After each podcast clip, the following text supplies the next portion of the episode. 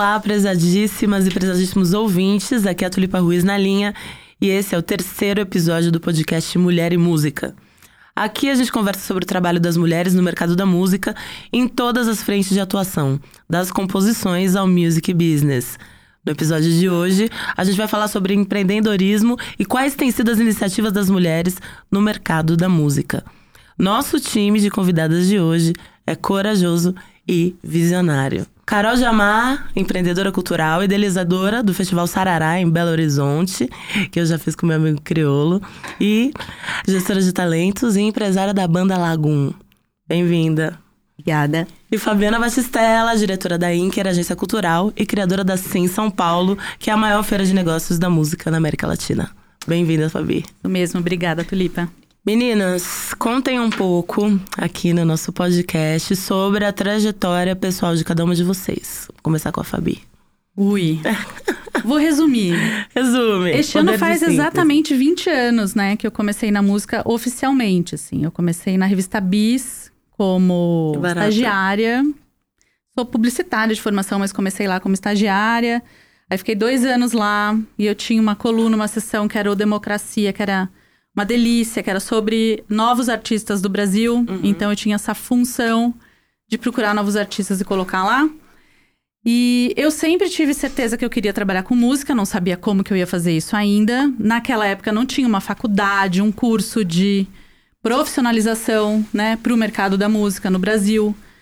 Uh, e aí acabei caindo na Bis como repórter, como jornalista e fui seguindo. Quando a Bis acabou em 2001, acabou pela primeira vez, né? Que foram várias vezes depois.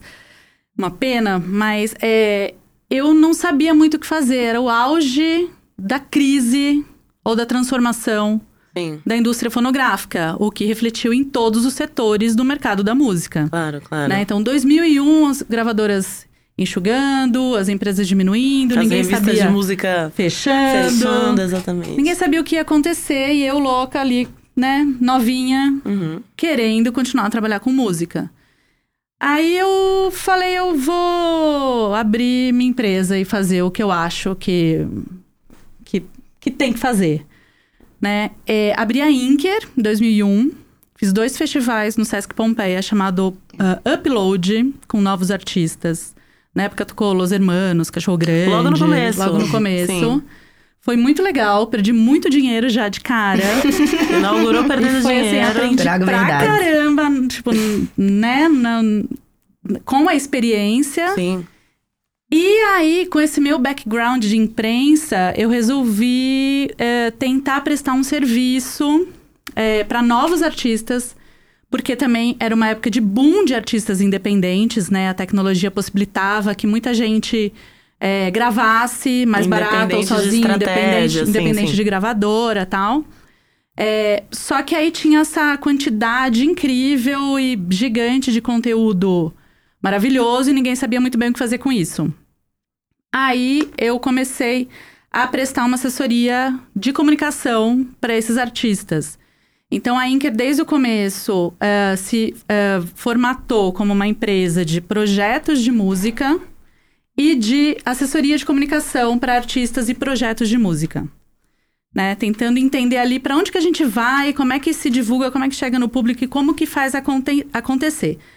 Então, assim, certo. eu lembro muito bem que no começo é, eu não tinha um modelo assim de negócio para seguir. Ainda mais no momento, você começou no momento onde tudo estava em transição. Tudo em transição. E tinha MySpace, tinha Facebook, acho que vocês foram. É, e, e, e o clima na época, não sei se né? vocês lembram, era tipo assim: você vai trabalhar com música, agora que Sim. tá tudo falindo. Não, não tá falindo, tá transformando. É, é tá uma mudando. curva da indústria, né? Claro. É, não vai acabar. A música não pode acabar. A música é um, é um, é um produto, um serviço vital pro, pro, pra, né, pro ser humano, assim Sim. como é a água e a luz para mim, sabe? Tinha que vir na conta todo mês para você ter música na vida, assim.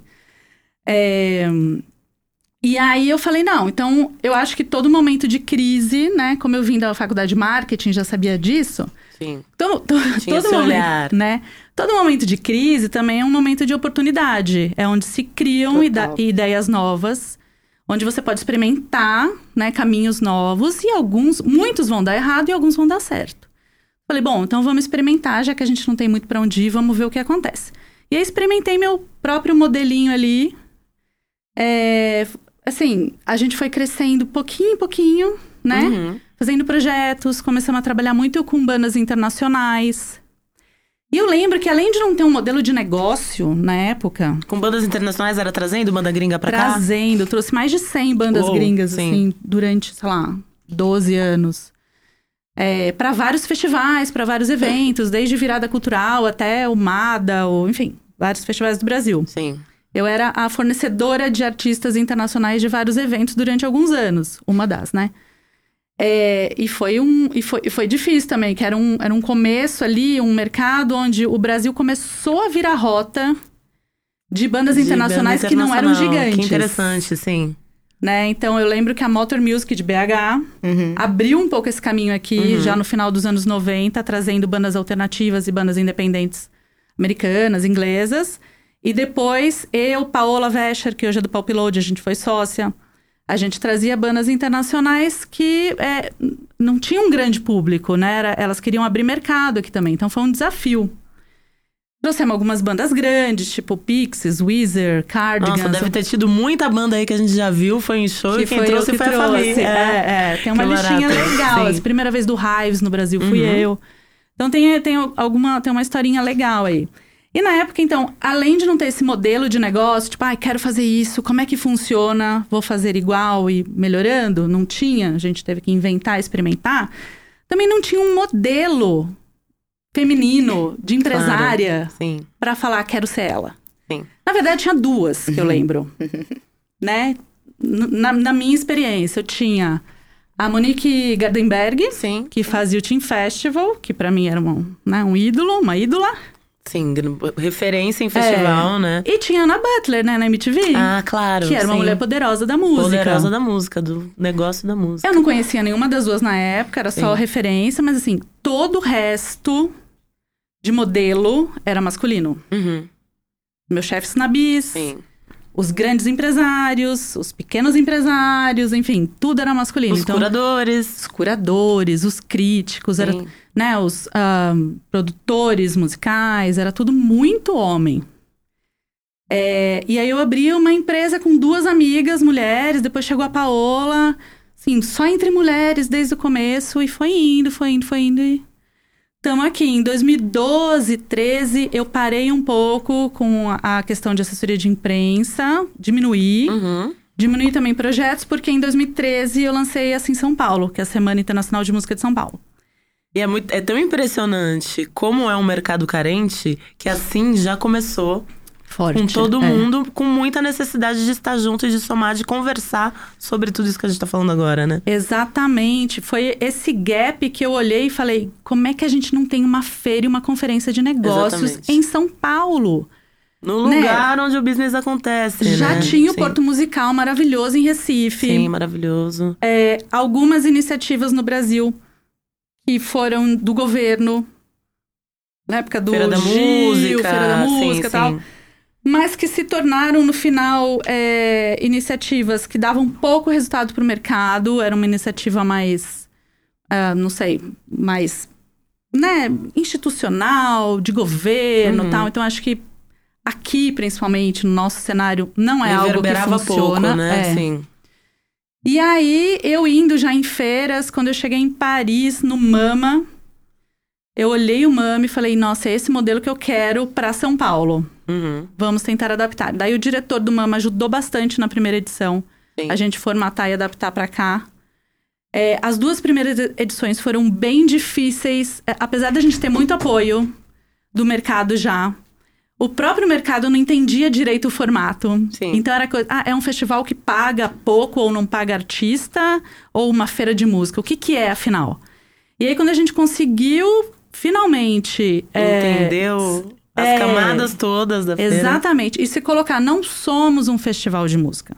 Sim. Somos um mercado para que artistas, festivais de música ou qualquer outro do setor da música e das indústrias criativas possam se conectar e fazer negócios lá dentro. Então, é um evento para que você desenvolva o teu negócio.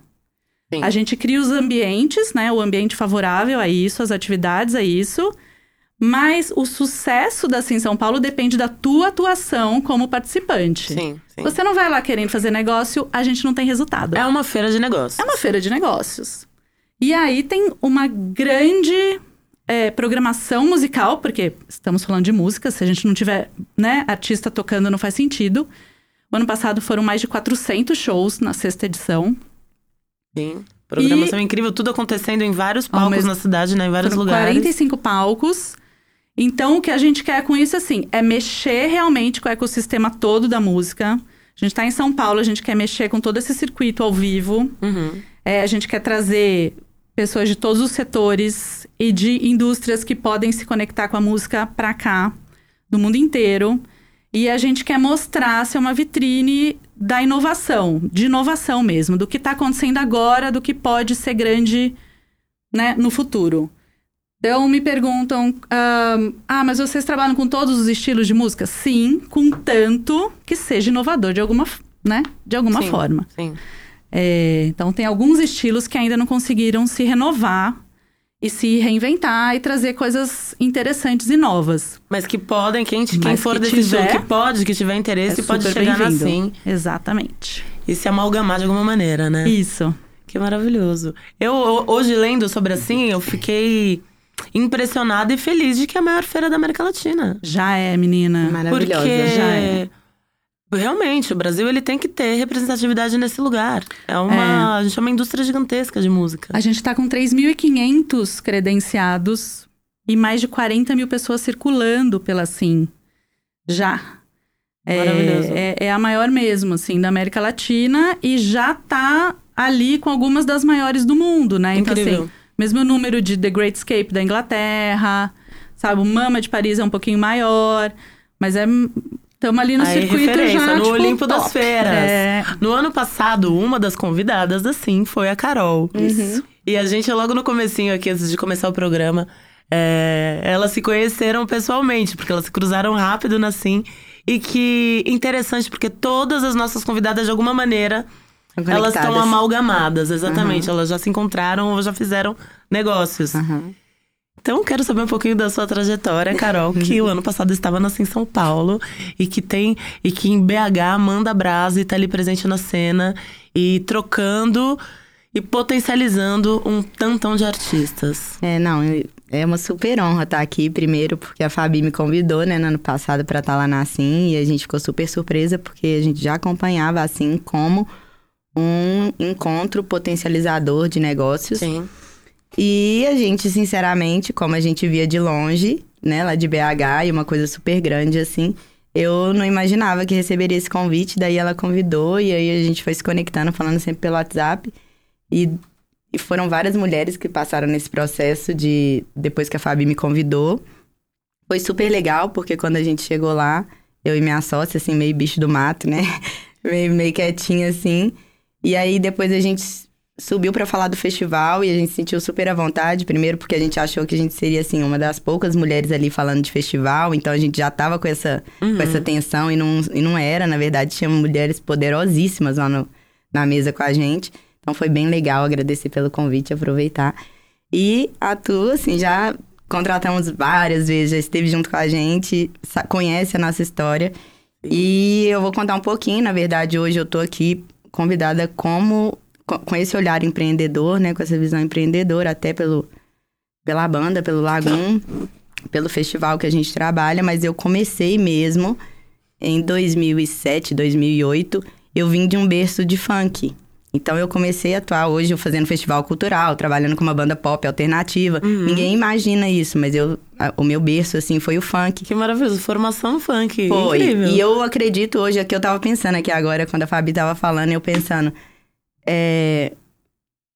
Que, se tiver uma palavra pra eu falar que me fez chegar até aqui hoje, eu acredito que foi essa educação lá no funk, porque aquilo lá me, me blindou de uma, de uma tal forma, porque em 2006, 2007, assim, não tinha mulher no funk. As mulheres que estavam no funk era pra dançar ou pra cantar.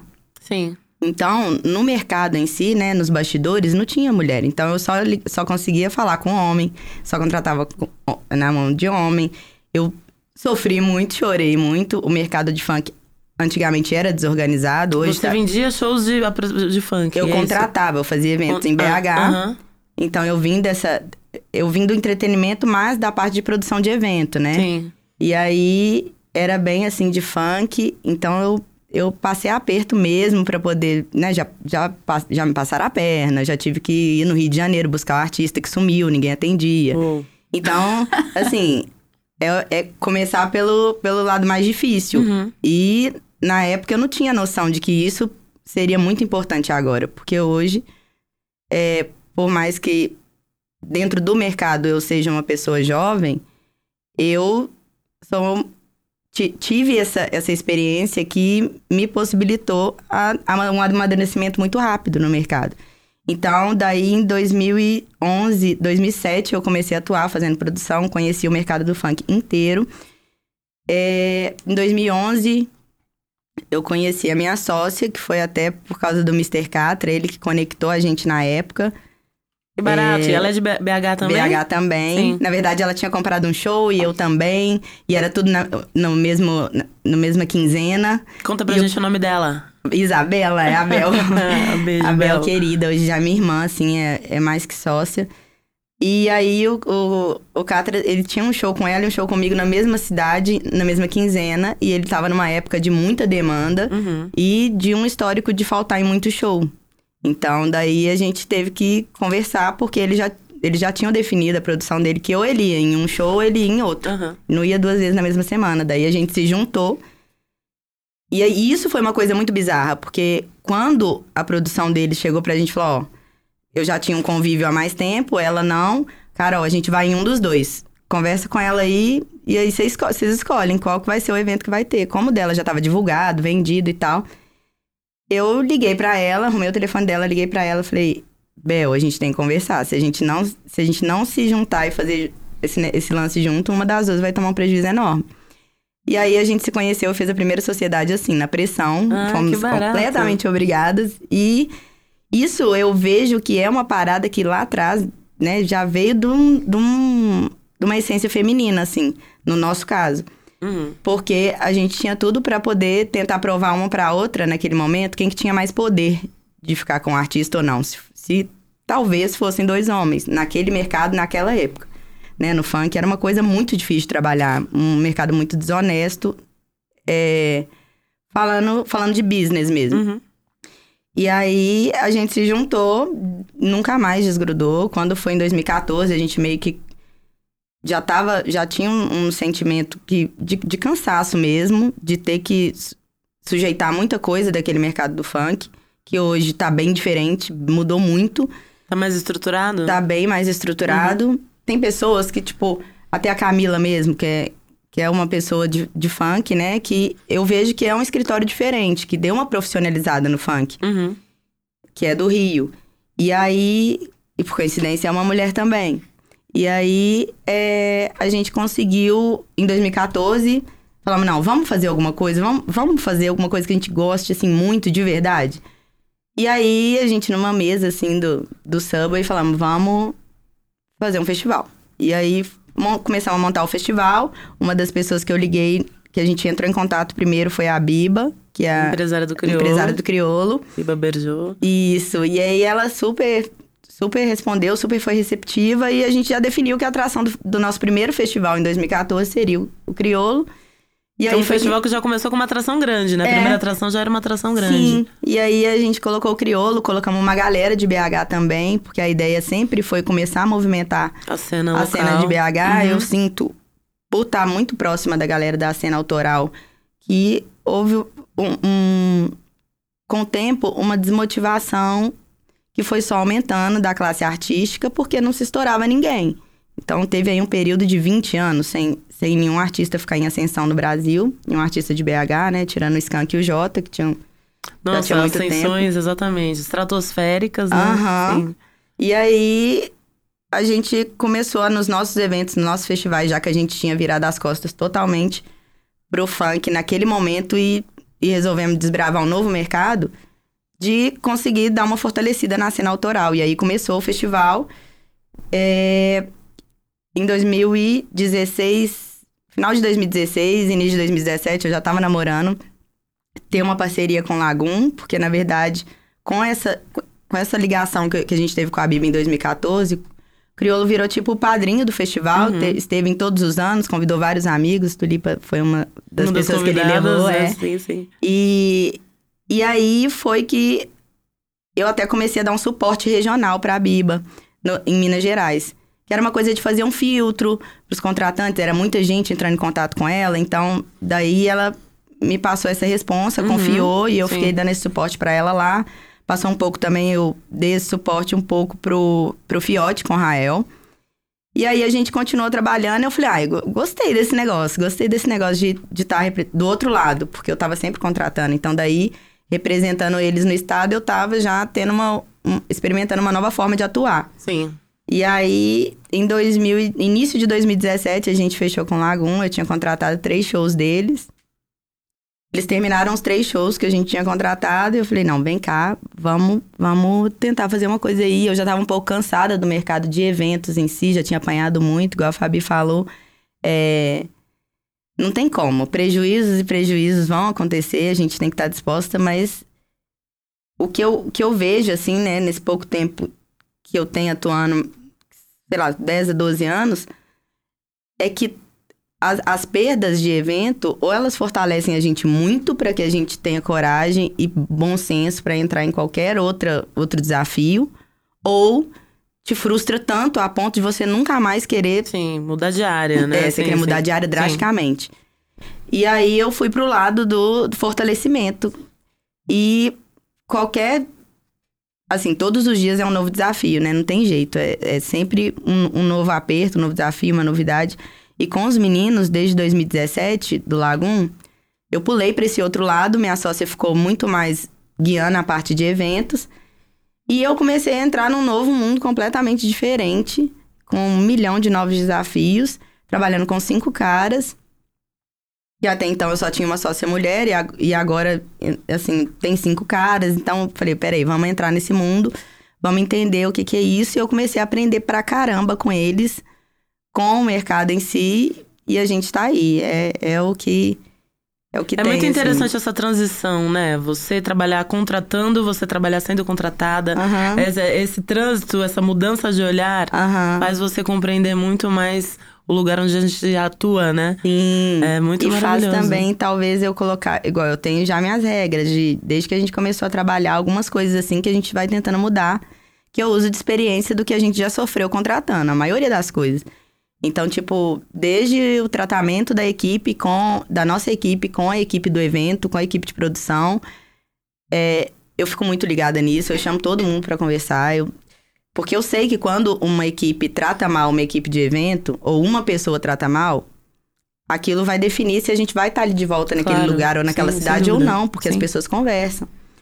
Então eu fico muito ligada nisso, tem muita coisa que eu passei desde o funk até, até começar a trabalhar nessa outra, nesse outro lado da atuação, que eu não, de- não, não desejaria pra ninguém. Então, quando eu sinto o cheiro de que isso tá rondando minha equipe, eu já entro na frente na hora.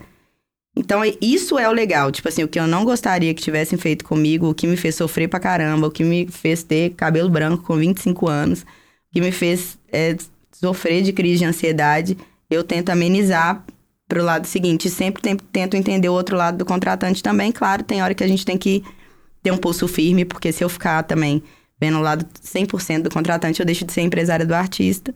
Mas tem um- uma linha que dá pra atender os dois. E é essa que a gente fica tentando chegar todo dia, né? Existe uma pesquisa do Sebrae que aponta que 51% dos novos negócios entre micro e pequenos empreendedores são comandados por mulheres. Metade dessa fatia afirma, afirma ter aprendido sobre a área fazendo. Aprendido no dia a dia, aprendido sobre o seu negócio sozinha. Foi assim com vocês? Super. Sim. Houve algum curso de capacitação? Não, Alguma não, não. formação? Não, na minha Formação época na vida. não, assim, Sim. eu acho que eu nunca fiz um curso, eu dei muito curso já agora. Né, muito, muita palestra, muito curso, é, mas não, não fiz nenhum, porque não tinha, assim, quando eu tinha 20 e poucos anos. Né, o que eu contei, assim, eu tive que aprender é, na marra o modelo que eu queria trabalhar Também não existia no mercado ainda, então a formação que você tinha, que é publicitária, você foi usando, te instrumentalizou. Eu, eu escolhi essa maneira- faculdade, Tulipa, porque eu via todos os cursos disponíveis no Brasil e falei, bom, eu tenho duas opções para chegar um pouquinho mais perto da música, Uhum. que é ou publicidade, marketing ou jornalismo. Imaginava que era isso, assim, porque eu não quero fazer música, não quero tocar, compor e ser, né, música. É, eu quero trabalhar no mercado. Então, Uhum. aon- onde é que eu vou? Administração, não, né? Boring, tipo, ai. Não, então assim, vamos um pouquinho. Daí eu fui pra publicidade, que eu achei que tinha mais é, campo, assim, Sim. de, de visão de tudo. E eu acho que foi legal no final, assim, sabe? Ajudou bastante, principalmente porque a faculdade que eu fiz, ela tinha uma. É, ela tinha uma postura de, de treinar muito você a trabalhar em grupo, né? A trabalhar com pessoas, porque isso é a base, né, da publicidade Sim. pessoas. É de tudo, mas ali é muito forte. Então eu saí de lá muito treinada em é, não sou só eu. Eu não faço nada sozinha, sabe? Tipo, eu preciso de uma equipe, eu De preciso de equipe, apoio, eu sim. preciso de pessoas. Posso até orquestrar, posso até ter as ideias, posso até liderar. Mas se eu não tiver uma equipe, equipe é tudo. Né? E como é difícil, né? Você juntar uma equipe boa assim. Então, quando eu Boa e apaixonada, né? e Sim. apaixonada e dedicada e tal. Então, hoje eu, eu sou assim, eu sou eternamente grata à minha equipe. A equipe da Sim São Paulo é maravilhosa.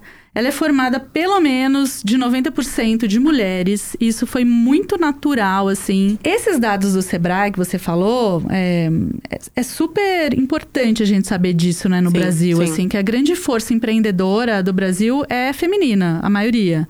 Né? Na música, a gente quer descobrir como é que tá hoje isso, né? Então, assim, São Paulo lançou um núcleo de pesquisa que chama DataSim.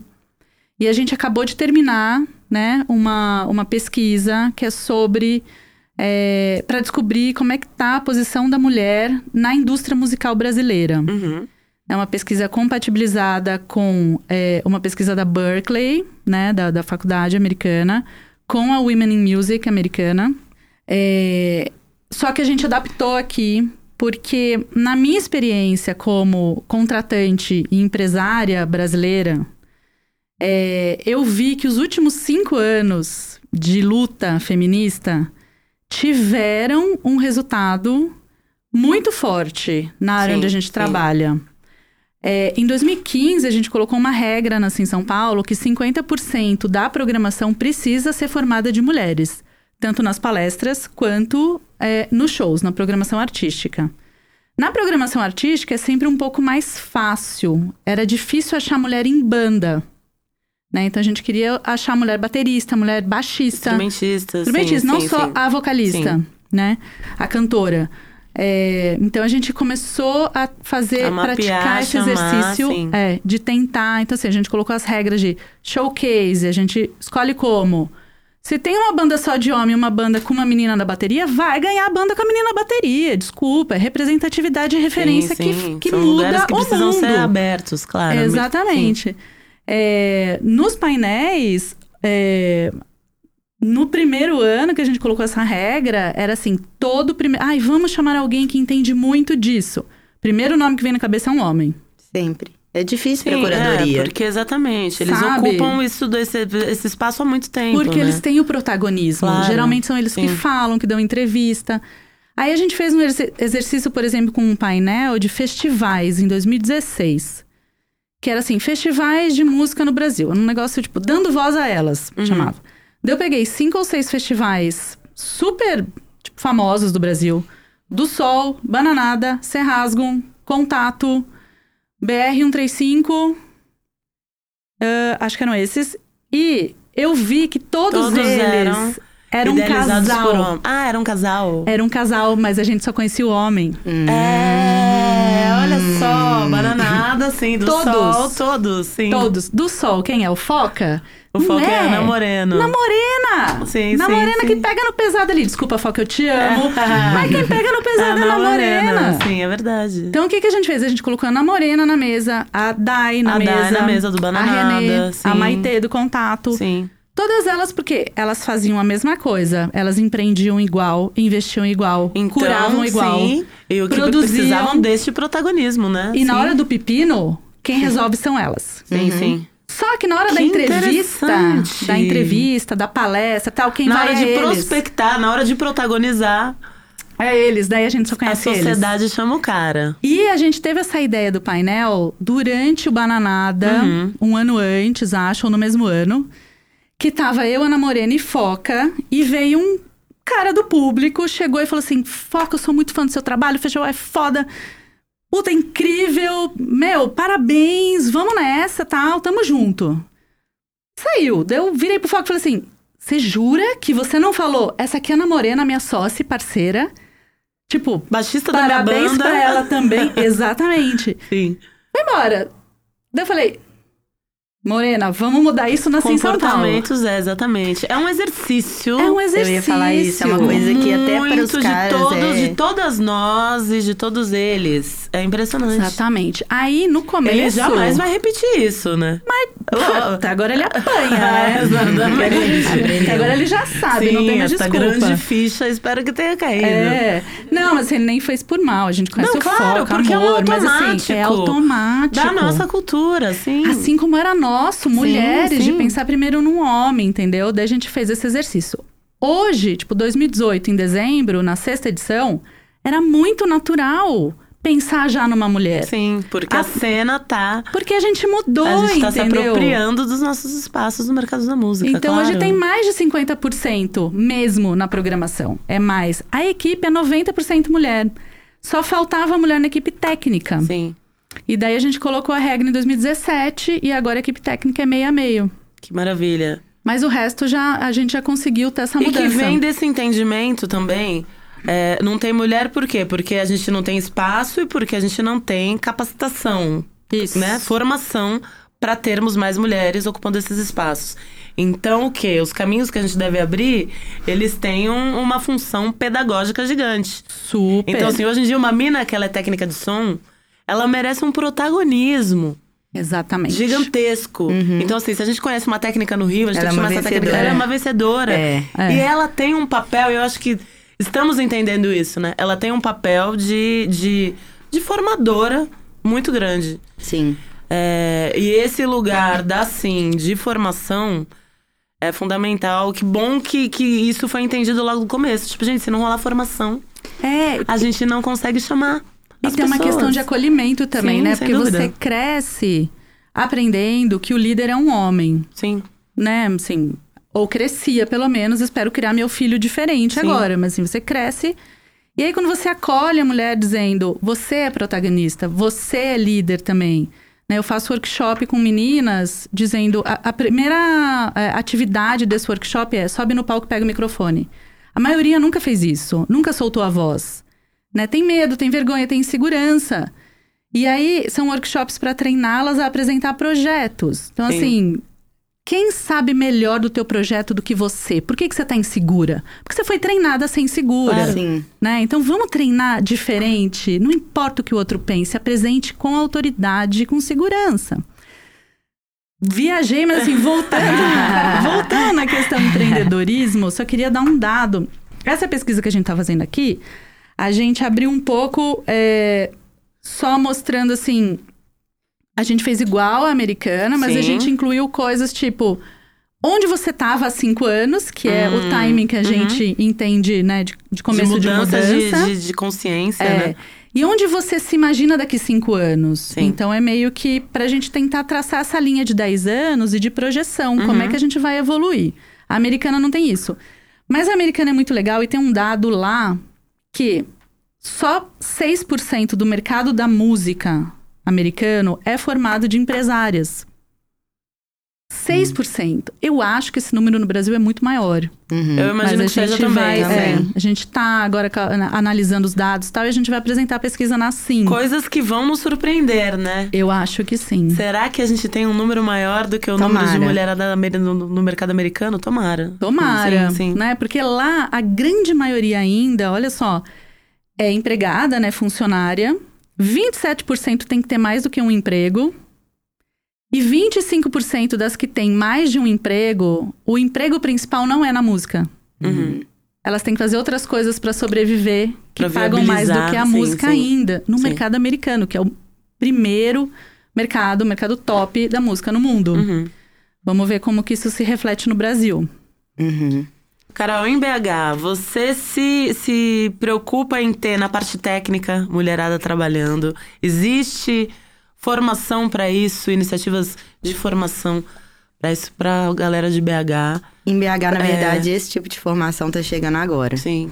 É, o que eu busquei, que eu tive dessa área musical, foi, foi São Paulo e Rio. Uhum. Então, BH é como se estivesse começando essa- esse mercado agora, assim. Ele é bem embrião, não tem uma rede de ensino ou de pessoas que já estão no mercado há muito tempo. E normalmente, igual agora, a gente tem uma série aí esse ano de cursos de direção de palco, uma série de coisas de pessoas que vêm de São, que vão de São Paulo para lá. Ah, mas tem rolado, tem tá rolado rolando, curso lá, tá rolando. Sim, sim. Aí já é incrível, já é uma mudança. E várias mulheres super interessadas. Até fiquei surpreendida em atuar na área técnica. Então, porque é realmente um desafio. Porque o Sim. tempo inteiro você vai ficar sendo testada.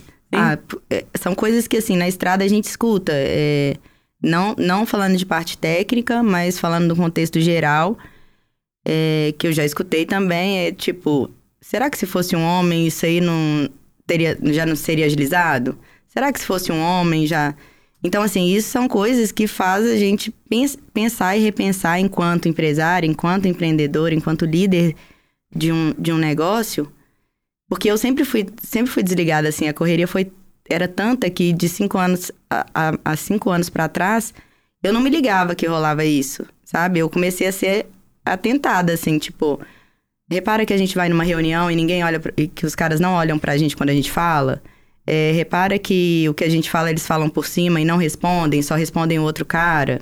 Então aí eu comecei a me atentar, porque era uma correria tão grande e uma vontade tão grande de fazer o que eu queria fazer, que eu não me ligava que eles estavam me colocando num lugar É por isso que não... essa coisa de cinco anos pra cá que a Fabi falou é muito interessante, porque é uma mudança mesmo de pensamento. Sim. Nosso, né? Nossa, eu não, eu não me ligava, tipo, Sim. não dava o grito, né? Opa, peraí, tô aqui.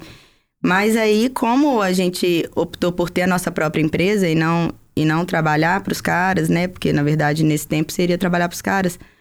É, a gente se atentou que a gente teve uma virada de chave, tanto enquanto festival, quanto profissional, quanto Uhum. empresa, que foi quando todos os meios e espaços que a gente precisava começaram a ser liderados por mulheres também.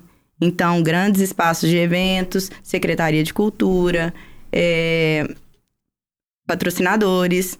Hoje, todos os nossos patrocinadores têm uma diretora, uma gestora, uma à frente, é uma Ah, mulher. Isso é muito interessante. Então, a gente começou a entender que a nossa virada de chave, a, o nosso, a nossa oportunidade abriu quando as mulheres começaram a tomar a gestão dos espaços e, e lugares que a gente precisava estar e não tinha acesso de forma alguma. Você queria fazer um, um evento no lugar público? Beleza, vai falar com o secretário. Só que o secretário já tem um tanto de parceiro Uhum. que produz eventos e, e tem aquela regra. Então, quando a gente. Patrocínio era sem chance de ter patrocínio, já tinha muita gente na frente.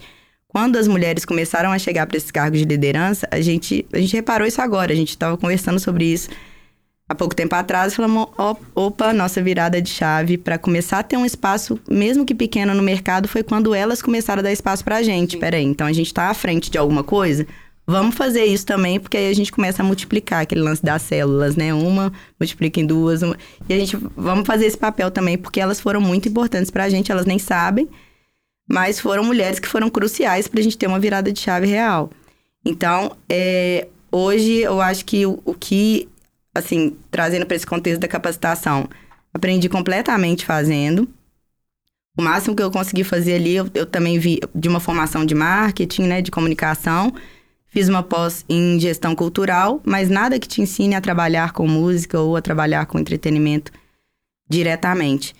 E hoje é o nosso a nossa nosso propósito assim ali é compartilhar com as mulheres da nossa rede tudo que a gente aprendeu sozinha para que elas para que possa ser um pouquinho mais leve para elas, né?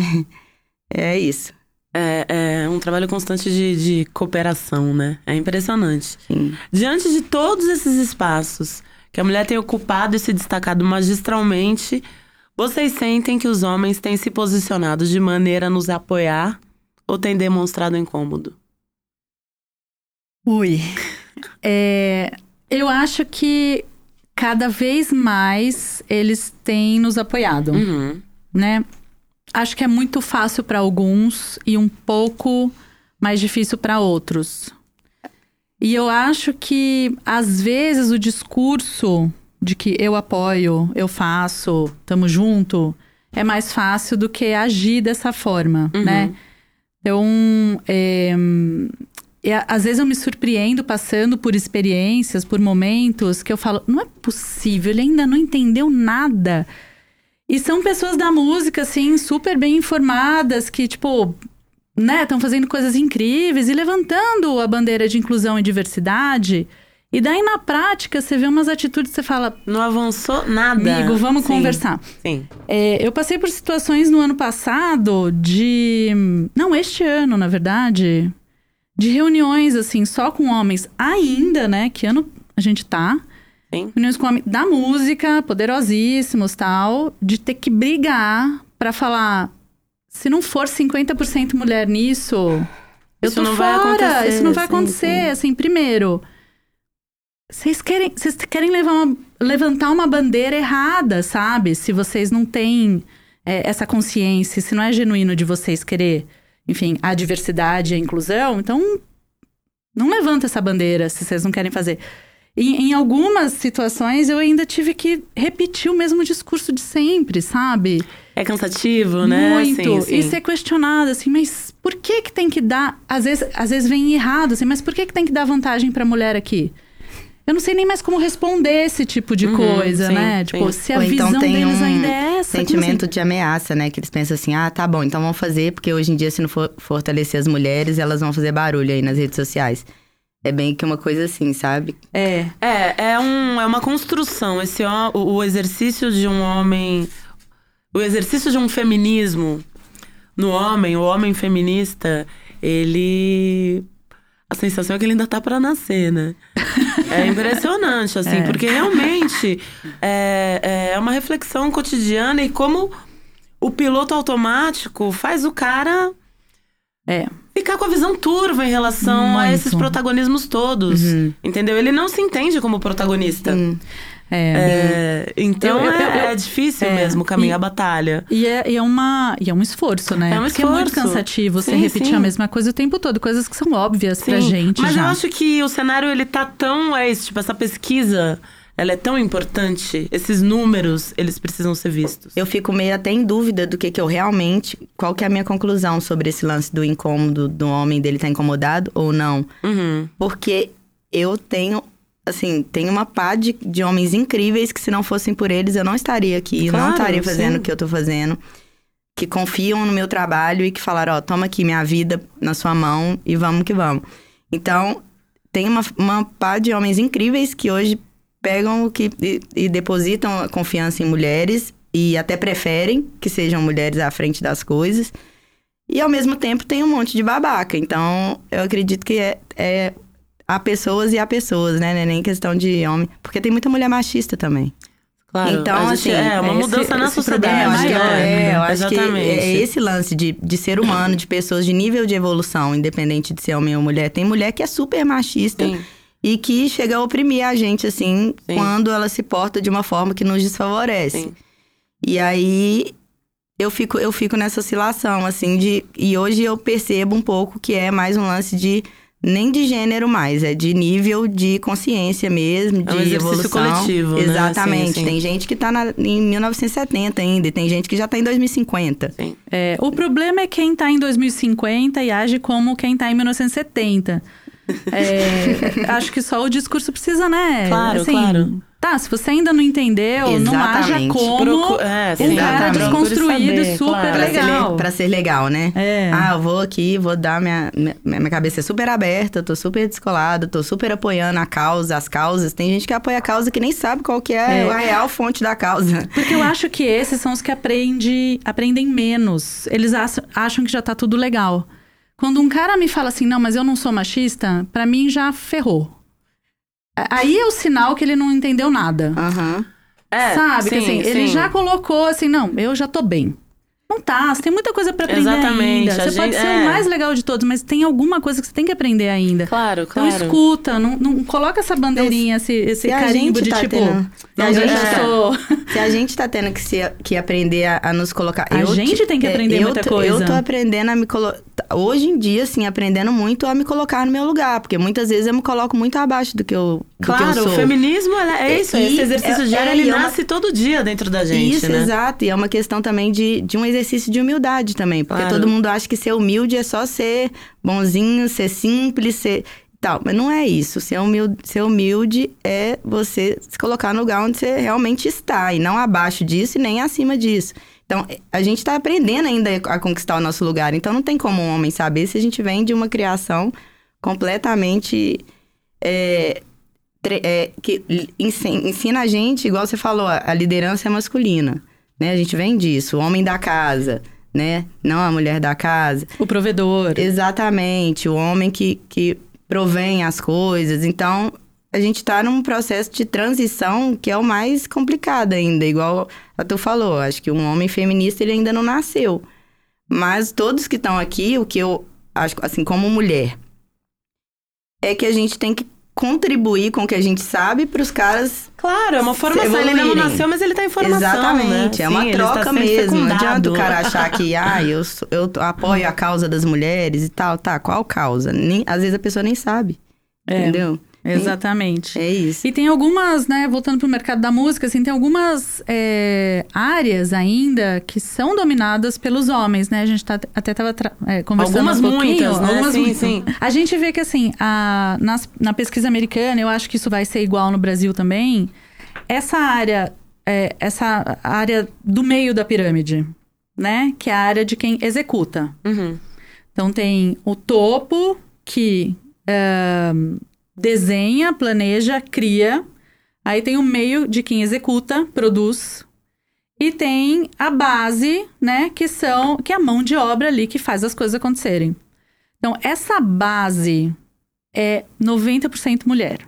É muita mulher. Porque é uma mão de obra que é, faz melhor as coisas. Com mais carinho e cuidado, né? É, então assim, ela é muito valorizada nessa parte. E, e também porque a base é onde é, o profissional está se formando e ganha menos. Então a mulher ainda ganha menos e muitas ainda estão em formação, Sim. né? Porque é, carreira, trabalho, para muitas mulheres ainda é uma coisa nova. Sim. O meio da pirâmide já é meio a meio, ou até um pouquinho muito mulher, assim. Algumas áreas têm mais mulheres.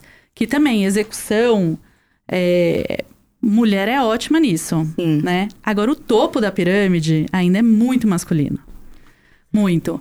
E quem é o topo da pirâmide? São os homens. Não, mas e o que eles eles estão liderando? São os líderes, os empresários, né? Os, quem planeja, os criadores, os, Os criadores, críticos, é sim, aquele sim, que sim, manda no negócio. Uhum. Então, por exemplo, na área de criação, Aquele que define, né? que define. Se é bom ou se é ruim, se É. vai acontecer, se não vai acontecer. A pesquisa da UBC é, mostrou que 40% do catálogo deles, 14% é mulher, né? Então, eles têm 14% de compositoras, de compositoras mulheres, Acho que é- sim, eu não sim, tenho sim. certeza Eu desse acho que é número, mais ou mas menos por esse aí número, isso. 14%, É. sim. Que é muito pouco. Sim.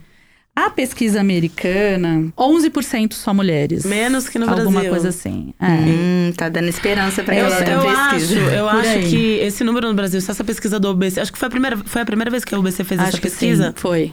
OBC, União Brasileira dos Compositores. E essa pesquisa saiu no ano passado. No ano passado. é. No ano passado, e foi muito importante, porque todo mundo replicou nas redes, foi uma, um número divulgado e que a gente não acharia tão facilmente. Isso. As pessoas, gente, 14% Isso. da arrecadação de direito autoral do Brasil Vai pra mulher. vai só. pra mulher é muito pouco, mas ao mesmo tempo eu tenho certeza que é maior, porque as mulheres, essa coisa de nos ouvirmos, esse exercício de feminismo diário, está nos dando mais voz. Exato. Então eu acho que as mulheres elas estão compondo mais. E, É. e isso é. Isso tende a aumentar. Isso tende a aumentar. Porque ainda o homem é muito visto como aquele que entende de música. Então é Uhum. aquele que pode criar. É o produtor musical que entra no estúdio e faz e a música. tudo. e determina tudo. tudo, sim. Né? As produtoras artísticas estão aparecendo nos últimos anos, né? Que tiveram alguns nomes de destaque. É, então a gente ainda tem. Na pesquisa americana também diz que 63% das mulheres do mercado de trabalho ganham menos de 40 mil dólares por ano. Né? Tipo, não vamos converter que daí a gente fica Sim, magoado. Mas é pouco para eles, né? Então, assim, é isso. Assim. Então, a maioria ainda tá na base da pirâmide. Só 11% ganha mais de 100 mil dólares por ano, que é quem tá no topo, né? Ou profissionais mais velhas, sêniores, que tiveram uma carreira realmente, que continuaram a carreira. Porque a carreira de muitas mulheres ela é interrompida, né? Pela maternidade, principalmente. Então, é, na pesquisa americana também diz que 61% mais ou menos, é, 61% das mulheres, é, a carreira foi um fator decisivo na hora de ter ou não filho. É, a, a que é pesquisa uma da escolha Sim, ela, ela, ela também vai. A gente vai conseguir Vai. ver esses, esses Vai. números aqui no Brasil. Vai. E isso assim, na- assim, eu tô grávida agora e eu tenho 20 anos de carreira. Eu não consegui imaginar minha vida, Anteriormente. a minha carreira, Sim. né, nesse processo, tendo um filho no meio. Sim. Uhum. E aí eu só resolvi ter agora porque eu sempre quis, eu tinha essa certeza. Uhum. E eu falei, bom, eu tô com 42, né? Ou vai ou não vai. Uhum. E eu falei, vamos tentar. Então agora vamos ver como, que, né, como acontece. Mas se, se eu tivesse tido há 10 anos, talvez. Talvez a minha carreira não teria sido a É. mesma coisa. É, Ou um talvez mercado- é um você mercado se te- tivesse se desdobrado de uma maneira. Não sei, É, mas não ia mudar bastante. Muda- eu, eu fiquei pensando essa semana, eu, eu gravei com, com o João Donato na semana passada. É, e fiquei pensando muito nisso, nesses homens maravilhosos que a gente tem na música e com. E nos seus correspondentes, esses grandes nomes, e nas correspondentes mulheres da nossa música brasileira. A gente não tem boêmias. A gente não tem um cara que nem o Tom Jobim, Uhum. que nem o João Gilberto, que nem o Vinícius de Moraes, que tinha uma boa vida, sossegada, tipo, você não pensa neles como pais, como Não. excelentes maridos, como não, são caras que cara, a gente não tem isso no universo feminino. A mulher que que não cria o filho, que que tá na noite, que tudo, mas ela é uma louca, Aham. Você imagina, né? Uma mulher artista, compositora naquela época, hum, ah, mulherenga não, mas assim, tipo, tendo vários relacionamentos Mulherenga. amorosos. É, palavra mulherenga. Nem tem essa palavra É, bom falar nome de contrário. disco, pra falar o contrário, nem Eu tem. bom nome de disco, mulherenga. Adorei. Anota Eu aí. pensei, qual, qual que é o, qual que é o, né, o similar? tem, não tem, existe. porque é Ah, isso, existe. não tem. Mulher né, só pode tomando um. seu esquinho, bebendo tal, e fazendo disco e sendo considerado uma gênia. É, então. Em 50, 60? Que injusto, entendeu? Que injusto, Né? meu Deus. Eu, como arte, como cantora, falei, gente, eu gostaria de ter esse. Essa vida. Essa, essa porta Né? aberta em algum momento. Sabe? essa possibilidade. Se ficar a semana com meu uísque na Aham, noite, aham. jamais. Eu, eu mesma me cobro, entendeu? É tão Exato. louco Não posso que a cobrança vem da gente. É, Exatamente. É, é. É, mas é a criação. Porque uma coisa que a gente não pode esquecer nunca, e às vezes eu- até em papos de mulheres eu vejo que as mulheres mesmo esquecem, é que o feminismo é sobre escolhas. Né? Sim, sim. É sobre você escolher o que você realmente quer e não aceitar aquilo que é imposto, né? Então a gente é criada para ter uma vida. Eu fui criada para ter uma carreira, mas ser, mais casar, ter uma família tradicional, normal, padrão, enfim, seja, né? É, mas aí eu desvirtuei tudo, não era esse meu ideal. Meu ideal era carreira, ter Você filhos. resolveu criar né? a sua história, né? Minha família, é, minha prioridade era filho, não era um marido, mas assim. Então, é escolha. E se você escolher o padrão, né, o que todo mundo acha que é padrão, tudo bem também, mas tem que vir de você. Claro, claro. Se você sem escolhe ser dúvida. mais recatada, tudo certo. Se você Sim. escolhe mostrar a bunda na rua, tudo bem também, entendeu? Sim, mas tem que vir de você. Mas seja você. Não é Exatamente. um homem que vai te falar, bota esses shortinhos pra vender Claro. mais. É. Se você Sim. quiser botar os shortinhos pra vender mais, é você que tem que escolher isso. Claro, sim. E aí tudo certo. E eu ainda vejo muito julgamento de mulheres a mulheres, né? Até em palestras, assim, tem muita pergunta do tipo, mas o que vocês acham da postura da Isa rebolando no palco ainda? Se obje- objetivando, é, sei lá. como- Objetificando, sim, sim. Daí, gente, ela faz o que ela quiser Ela com o corpo quiser, dela. O que ela tá dizendo é isso, sim, assim, sim. sabe? Eu mando na, Eu minha, mando sexualidade, na minha sexualidade, ninguém vai mandar eu em mando mim. no meu caminho. Demais. É, a gente tá. é, a transição que eu, eu lembrei aqui, a gente tá numa transição até falando de mulheres especificamente, de saída da competição para a conexão, sabe? Para parceria, para o crescimento. Porque é aquele velho ditado. É, sozinhas, cada um no seu canto, isoladas, a gente é muito mais fraca do que se a gente estiver junto. Uhum. Claro. E isso não é pra formar guerra, pra, pra nada. É pra gente se conectar e conhecer o melhor de, do que a gente pode ser mesmo. Porque às vezes a gente ainda nem conheceu, sabe? A gente vai descobrir uma coisa que a gente é excepcional. E, e isso faz com que, quando a gente se conecta, a gente fique mais confortável de que aqui, aqui a gente é parceira, a gente tá junto pra multiplicar e não pra competir. Eu não vou tirar de você o que, né? Se eu tiver aqui, eu não vou tirar de uma mulher. E, e teve muito essa coisa. A mulher foi muito, foi muito. Ah, mulher fofoqueira. Mulher é, foi criada uma competição. Então, hoje, pra gente tirar esse estigma, é muito mais difícil. A gente precisa muito mais da gente mesma, mulher, até do que das atitudes dos caras. É, na entendeu? soma, Assim, na soma que a dane. gente fortalece. É, se dane o que eles estão fazendo, mas eu acho que é a nossa mentalidade, que é um exercício de mudar a mentalidade até de, de consciência das mulheres que estão à nossa volta, porque é uma virada de chave nossa e eles vão ter que se adaptar, e é isso. Como é que a gente se conecta com você, Carol? Quem tá ouvindo no- as nossas ouvintes, como que a gente encontra você pra, pra pensar música, pra ir no sarará e tudo mais? Ah, hoje em dia o Instagram é o maior É o lugar. é o lugar, tá lá, arroba Carol de Amar, meu nome mesmo. E lá tem todos os contatos também, tem todos os arrobas dos projetos que a gente cuida E novidades. e novidades. E você, Fabi? Melhor nome, né? De amar. É, Obrigada. bom, todo mundo se conecta na Sim São Paulo, né, gente? Yes! Arroba Sim São. Paulo? Arroba Sim São Paulo em tudo, assim, né? Maravilha. No Twitter. é, E quando essa pesquisa sair, Instagram, arroba tudo. Sim São Paulo, vai Sim. divulgar e a gente vai ter O acesso. site simsaopaulo.com é, tá recebendo ainda é, sugestões para as noites da Sim São Paulo. Se você quiser fazer uma noite na Sim, né? Você sendo empresa, empresário, agência, artista, Artista. se junta, né? E sugere uma noite pra gente. Até o Legal. final do mês tá aberto. É, a gente também tá recebendo ideias para conferência, daí é no info.simsaopaulo.com. Uhum.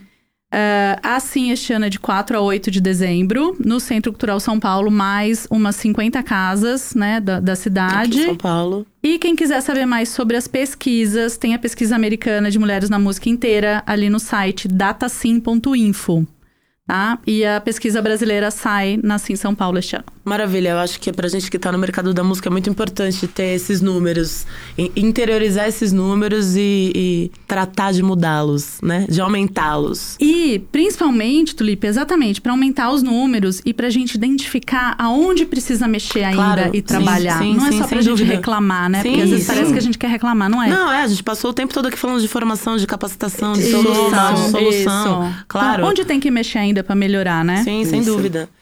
E pra encerrar esse nosso programa, esse nosso encontro tão nutritivo, eu vou pedir pra vocês.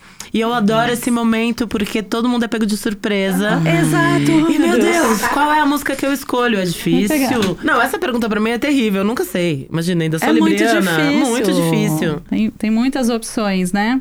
Bom, eu sei que eu vou sair daqui, vou pensar em várias outras e vou querer mudar, mas é uma assim, decisão do agora. O é que bateu difícil. agora. Ah, eu vou indicar então uma mulher que eu acho que é incrível, é, que é a Maria Beraldo. Ah, maravilhosa aqui. Eu vi o show dela na Sim, incrível também. É, super parceira tal. Empresária dela é maravilhosa também, Manu Wright. É, Instrumentista, compositora, ex- cantora. então, exatamente, né? Uma completinha ali, tem propriedade em tudo que faz, muito bacana. Enfim, tem uma banda também incrível. Maria Beraldo, essa música não é super nova, é do ano passado, mas acho que vai compor legal a playlist. Que maravilha. Eu acho que essa playlist também, a gente tava falando muito de dispersão. Assim, como a gente tem escutado muitas playlists, eu tenho certeza que essas nossas playlists vão dar vontade no ouvinte de procurar cada artista separadamente. Tomara. O disco da Beraldo, por exemplo, é um disco que a gente precisa conhecer e mergulhar nele, que é um mergulho maravilhoso. Bom Isso. demais. Bom, eu escuto várias mulheres, assim, ultimamente, mas a Lued Luna tá Ai, um linda. do meu coração. aí, tá demais, né? muito É. linda. Acabou de fazer o Colors, maravilho maravilhosa. Maravilhosa, sim. É, e aí, Banho de Folhas é uma música que eu gosto. e que tem um potencial astralizador Uhum. gigantesco. Aham. É Ela é uma música de expansão mesmo, muito é boa. isso, é uma música de expansão. Muito obrigada pela presença de vocês e patchouli nos nossos caminhos. Valeu. É Obrigada, parabéns pelo programa, incrível. Muito obrigada. Que delícia, eu adorei também essa experiência. super à vontade Tamo aqui, junto, obrigada. sim.